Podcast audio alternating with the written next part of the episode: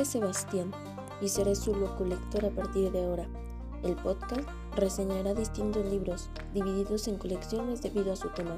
Integraremos juntos en la literatura a través de la opinión, todo con un estilo radiofónico y con la organización más estricta y estética.